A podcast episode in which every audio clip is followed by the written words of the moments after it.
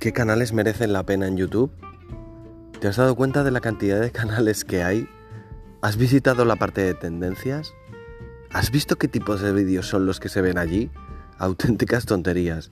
Bueno, pues si estás aquí en este podcast, lo que vas a ver, lo que vas a escuchar en este caso, va a ser recomendaciones de canales que tienen bastante eh, contenido, como por ejemplo canales de documentales, canales de tutoriales para aprender a hacer cosas, canales de programación, canales donde se puede aprender a montarte una página web, canales donde puedes ver cosas de makers, em, aprender a, idiomas, eh, cualquier tipo de cosa que, que sea de formación o que sea medianamente útil.